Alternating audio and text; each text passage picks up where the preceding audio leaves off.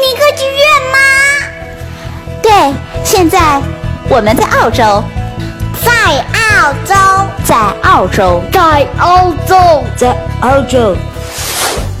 澳大利亚，一个位于南半球的国家，它有着世界上最大的岛屿，还有世界上最小的陆地块。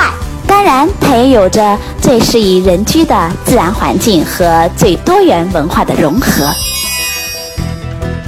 是我看到的，也是我看到的。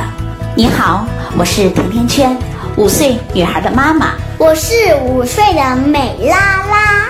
我们在澳洲，在路上。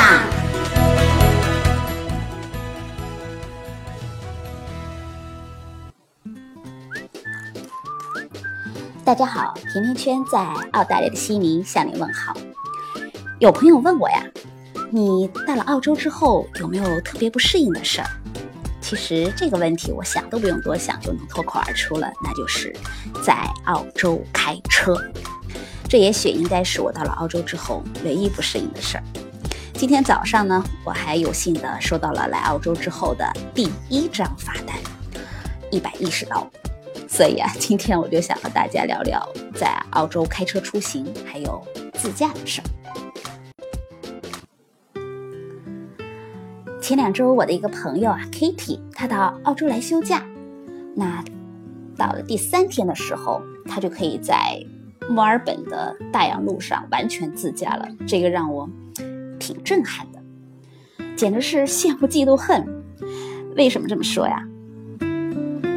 因为他在国内的驾龄其实还不到两年，而我到悉尼已经快半年了，而在国内的驾龄有十来年。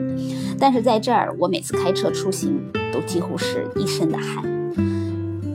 哦，我对澳洲的左行制还有这个圆环真的是非常的胆怯，我觉得这两个真的很难。嗯，要知道开车对于很多老司机来说，要想改变一种习惯不容易。而老司机呢，又总会遇到一些新的问题。澳洲和英国一样，都是右舵左行，在中国是靠右，而在澳洲要靠左。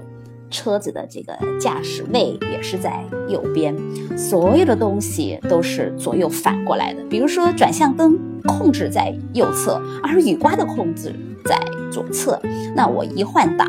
这个右手就会撞右边的车门，那我一转向，我的雨刮就会被打开了。所以现在开车变成了我出行最费脑子的事儿。每次要转弯或者是变道的时候，我就会提前呃很长的时间来思考，哎，我究竟是要用哪个手来控制这个转向灯？现在的世界啊，通行的两种这个车的通行制，一个是左行制，另外一个右行制。那对我来说，真的是非常的怀念右行制。还好，全球有大概四分之三的地区是靠右通行的，而另外的四分之一靠左行驶的国家，英国、爱尔兰、新西兰、澳大利亚、印度、印度尼西亚还有南非等，大多数啊都是英联邦国家或者是被英国殖民过的国家和地区。他们为什么要左行制呢？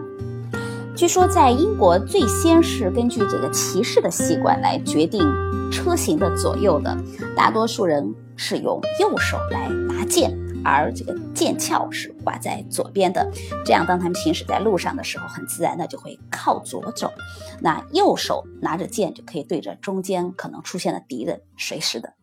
还有一种说法呀，是因为水上航行的原因，在十五世纪的时候，英国的海军它为了减少进出泰晤士河的船只发生事故，于是就立下了一个规定，那所有进入泰晤士河的船只要把太阳运行的方向让给驶出的船只。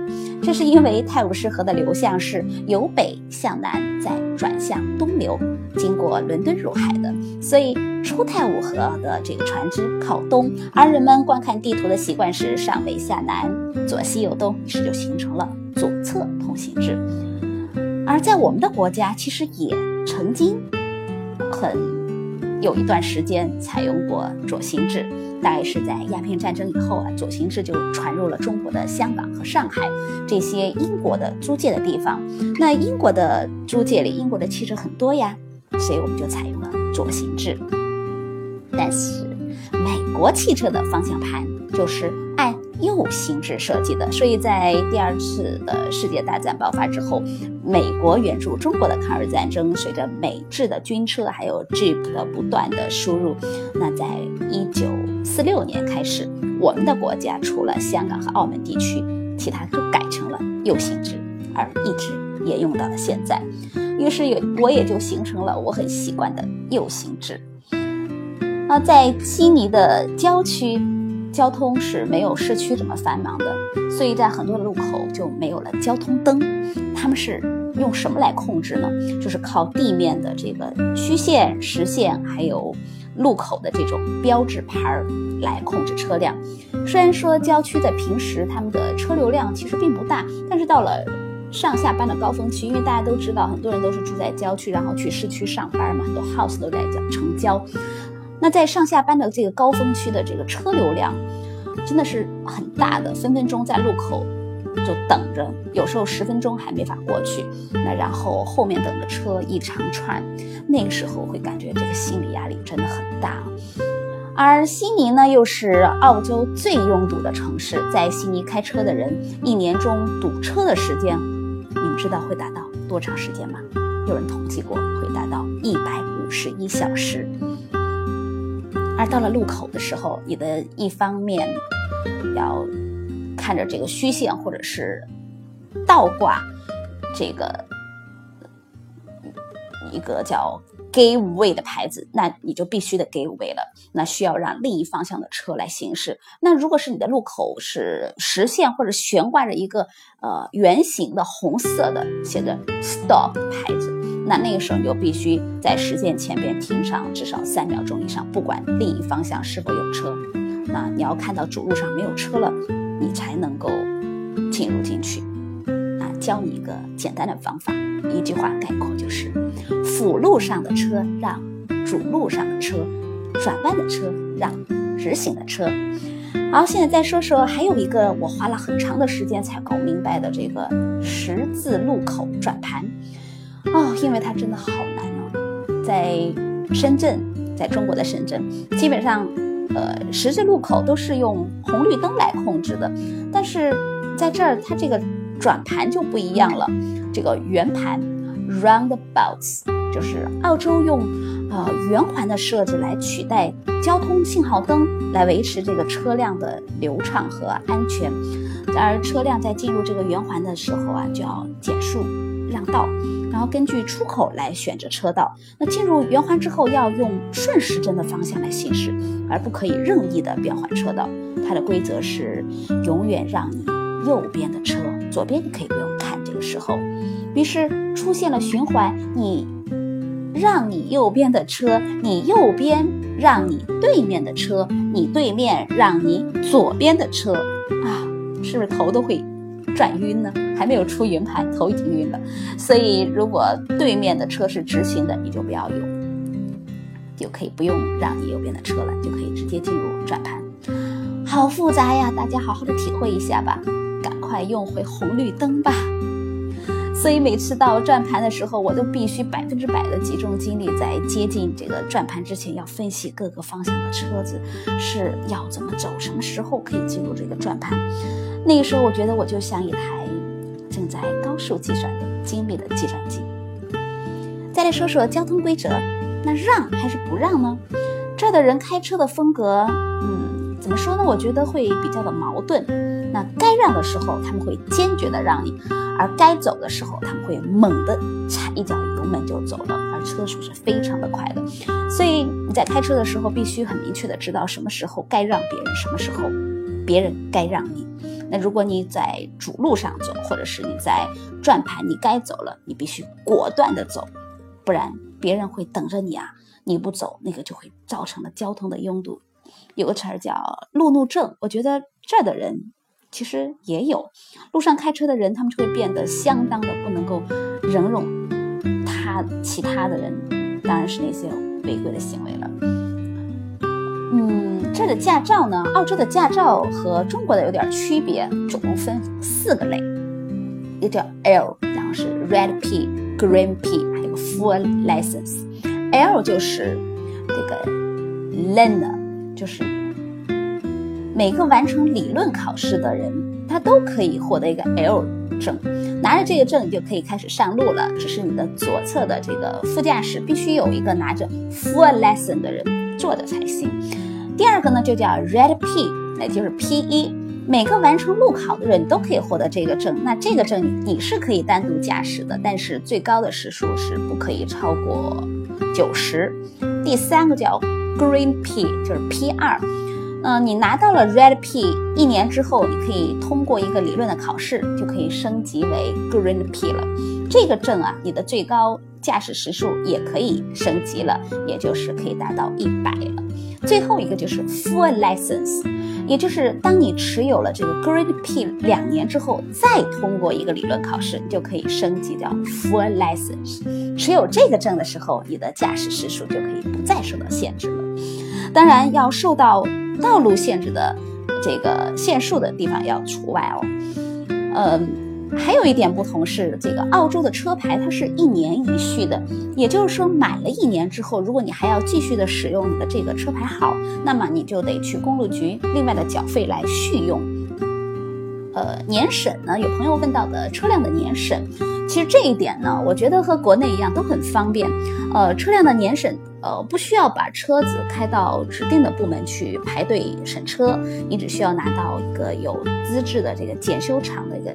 检修条叫做 pink slip，你就证明你的这个车子没有大的问题就可以了。记住 pink slip，然后再到保险公司去购买交强险，再拿到一个 green slip，这个时候就可以到公路局去付款购买就可以了。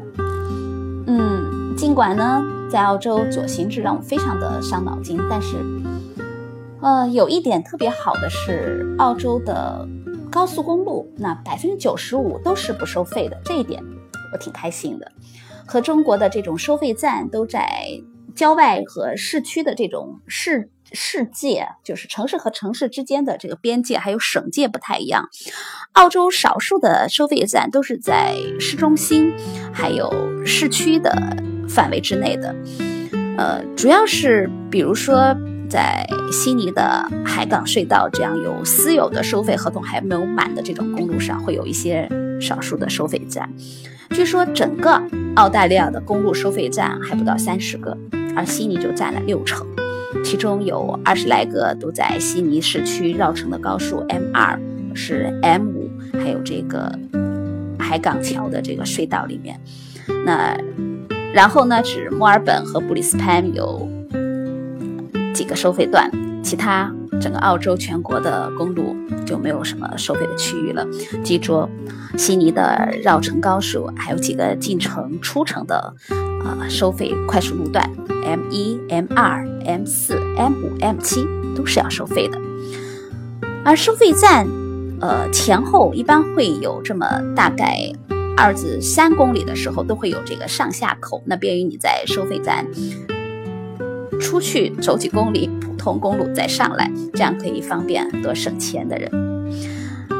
不过，很多的地方它都不是人工收费的，呃，几乎是没有人工收费的道口，全部用的是这个 ETC，就是你直接开过去就可以完成付费了。如果你误闯了收费公路，那就会是一件比较麻烦的事儿，所以大家通常会办理一个电子收费的 eTag，这个非常方便。eTag 和你的银行卡关联，信用卡也可以关联啊。那它长得就是像 U 盘一样的，直接可以粘贴在你的挡风玻璃上。那路过收费站的时候，你会听到滴滴的这样的一声，就可以自动的扣费了。和国内的电子缴费的这个卡，我觉得是一样的。嗯，办理这个 eTag 其实也。很方便，就是拿着你的这个车辆的一些证件，呃，到公路局去填一个表格，登记一下就可以了。他会给你一个 eTag，这个像 U 盘一样的这个东西，二十四小时就可以开通了，很方便。那给大家一点建议，在租车和自驾的过程当中啊，如果你使用的是 GPS，那么就要把 GPS 设成这个避开收费的公路，这样才可以不会。误入歧途，或者是下载一个收费的公路地图。澳洲专门有这样的公路地图，写的是收费公路地图。你开车的时候就可以绕开这些道路了。还有一个是要注意看路牌，呃，通常情况下，绿色的路牌呢代表是免费的公路，而蓝色的路牌就代表的收费的公路。